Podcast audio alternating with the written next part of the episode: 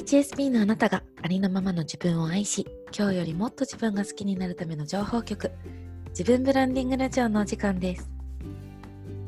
こんばんは。自分ブランディングラジオパーソナリティのはるかです。ラジオを聴いてくださってありがとうございます。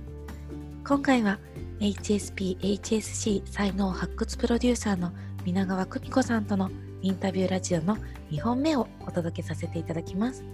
今回は皆川さんが具体的にどのようなサポートをされているかや HSC のお子さんをお持ちの方でお食事に悩まれている方にはぜひぜひ聞いていただきたいお話などをお聞きすることができました。それでは前回の続きからどうぞ。皆川さんはその集まってきてくださった方々にどういうふうにこうサポートなどをされているんですか、まずはですね、はい、あのその方たちのあの才能強みとか資質っていうのがどこにあるかっていうのを探っていくっていうことが基本になります。もう音楽大学にいる頃からこの人はどこを見てるのかなっていうことにすごい注目していたんですね。そうなんですね。それは自分で気づかずにやっていたことだったんですけど例えば一人の人はすごく音の豊かさ豊かさっていうことに対してフォーカスがある方もいらっしゃいましたしはい、人とのこうつながりっていうんですかね音であの音楽でもって人とつながるっていうことに対してすごく強いモチベーションがおありの方そうじゃない方もやっぱりいらっしゃってそのご自身のこう表現の世界を一人の中で深めていく方っていうのはもう本当に練習室にこもって練習されている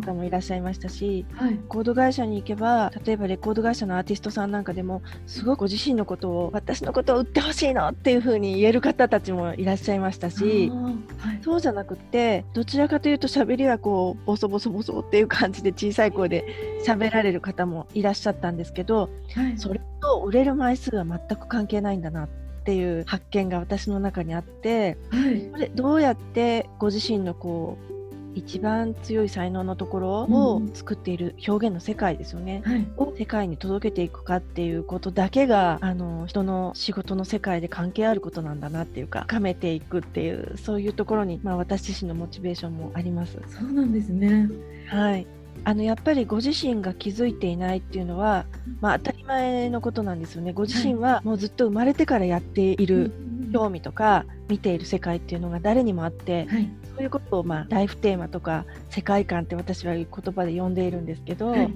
それってやっぱりずっとやってることだから気がつかないんですよね。自然にやってること、ね。誰しもそれがあって、あ、そうですね。自分の中の当たり前っていうところですね。はい、そうなんです。あご自身の中の当たり前はい、を掘り下げていくっていうことの中に、うん。その対話の中にご自身でやっぱり気づいていかれることっていうのがあってご自身が気づいて切り開いていかれることの中に、はいやっぱり仕事の表現と転職ってあるなっていうのが私の結論なんですね。あ、そうなんですね。はい、自分の力でそこにこうどんどん近づいていくことができるんですね。はい、できますできます。皆川さんがご自身がされている活動を通して1年以内に成し遂げたい夢や目標などはありますか、はい、私は今あの HSP メッセンジャー講座っていう3日間で、うん。あの深く HSP のメカニズムを突き詰めていくっていう講座を持ってるんですけれども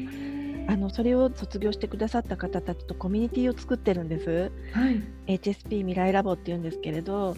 そその方たちとはもう本当に仲間としてはい。一つの HSP を広めていくっていう動きをあのしていきたいなと思っていてはい。あのその中で例えば1年の中では何か一つ大きなイベントができるといいなとかあとそういうメカニズムに沿った納得のいくあの分かっていただきやすい説明っていうのをうん。あの職員室とかその幼稚園の先生の現場とかでさせていただけるようになるっていうのを一つの目標として掲げて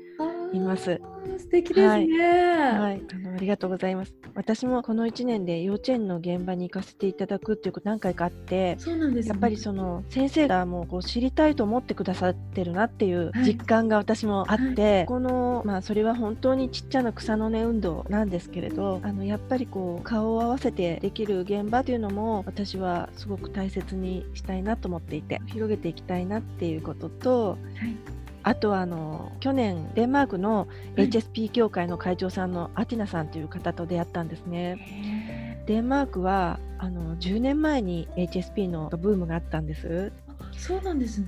そうなんですあのアーロン博士が発表したのは96年でしたけれども、はいそれがまあ英語だったっていうこともあって日本に入ってきたのはね2000年ぐらいでしたけどデンマークではそれよりまあすごく速いスピードでねデンマーク人は英語をみんな使えるので速いスピードであのブームがあって、はい。ようなお話を去年伺ったんですね。でアティナさんはあの食と繊細性の専門家なんですけれどもはい。あのそのことをあの日本の方たちにも知っていただきたくてあのアティナさんをデンマークから日本にあの招聘したいっていう動きも今年やっていきたいなっていうふうに考えています。はい素敵ですね、はありがとうございます。はい食って食事っていうことではい、食事ですね。食べるということ。ああのアティナさんがおっしゃるに、ーはいあのアティナさんはその接触障害なんかも専門にしていらっしゃる方なんですけれども、はい接触障害は全員 HSP だったって言ってました。へはい、全員でだって言ってました。もちろんその HSP が全員接触障害ではないですよね。ーはいだけれどもあの接触障害になる方っていうのは全員その頃に敏感あの繊細性を持っている HSP さんだったっていう。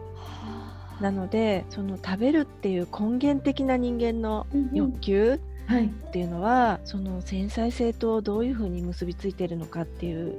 ことを私もすごく知りたくてはい。あの子供たちがうちも本当に HSP が強くってあそうなんですね。食べないわ寝ないわもう最初大変だったんですよね。ああそうだったんですね。はい、もう本当にこの子たちは一体何なんだろうっていうのが私の最初の疑問だったんですけど、はい。まあ、レトルトの離乳食なんかもねうん。外に出るときにちょっと一つ二つ持って出れたら便利じゃないですか。はい。もう一切食べなかったですし。そ、うなんですね。はい、もう全部ベーって吐いてましたし、へはい、もう食洗機洗剤変えただけでもう匂いにが大変でだったですしそうですね。その根源的なその感覚と何かー食べるって結びついてるんだろうなってはい。すごい感じてましたその頃から。そうなんですね。はい、アーロン博士も感覚が鋭いんじゃなくて感覚がその脳に伝わって処理される時の脳の処理が深いっていうことだって言ってるんですよね。はい。なのでその舌がいいとか耳が人と構造が違うんじゃないって言っていて、あのそこのところっていうのはすごい興味深いなって私も思っていて、そういうことをねメッセンジャー講座でもお伝えしてるんですけどはい。脳の処理が深いっていうところはい。とその繊細性って何か関係があるのか私ちょっと分かんないんですけど、それその食のことが分かればね、い。HSC さんのこの食事に困ってるお母さんってもうすっごく多いと思うんですね。そうですね、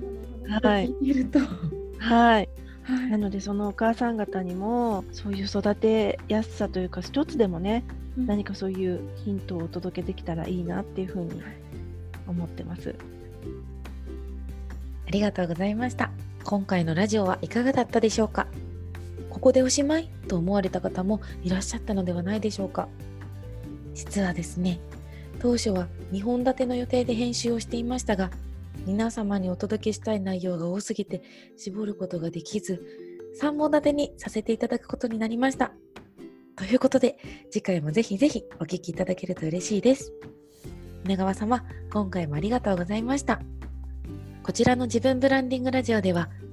皆さんからのコメントやリクエスト、お悩み相談などもお待ちしています。